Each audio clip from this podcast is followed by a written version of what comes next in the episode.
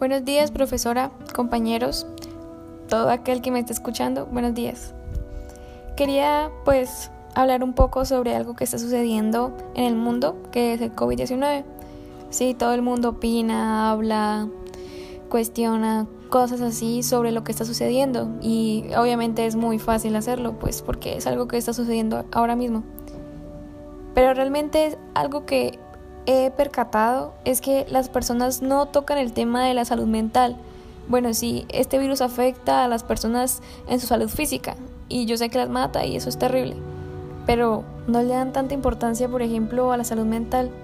Y eso es algo que sinceramente yo he vivido en carne propia y que he podido notar que la gente no le da la importancia que merece, no le da el valor que merece, no le da simplemente importancia.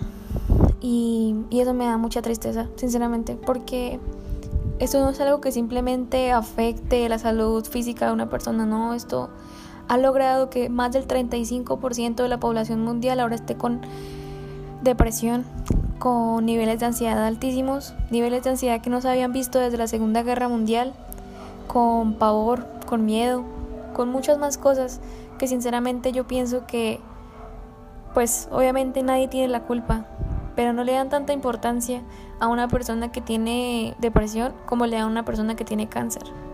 Y eso es algo que sinceramente la sociedad tiene que cambiar mucho, tiene que cambiar mucho su perspectiva sobre muchas cosas y entre ellas está la salud mental. Así como se dan pastillas para el corazón, se tiene que dar pastillas para la cabeza, así como se dan vitaminas para el corazón, se tiene que dar vitaminas para la cabeza. Todo el cuerpo es importante, incluyendo la salud mental.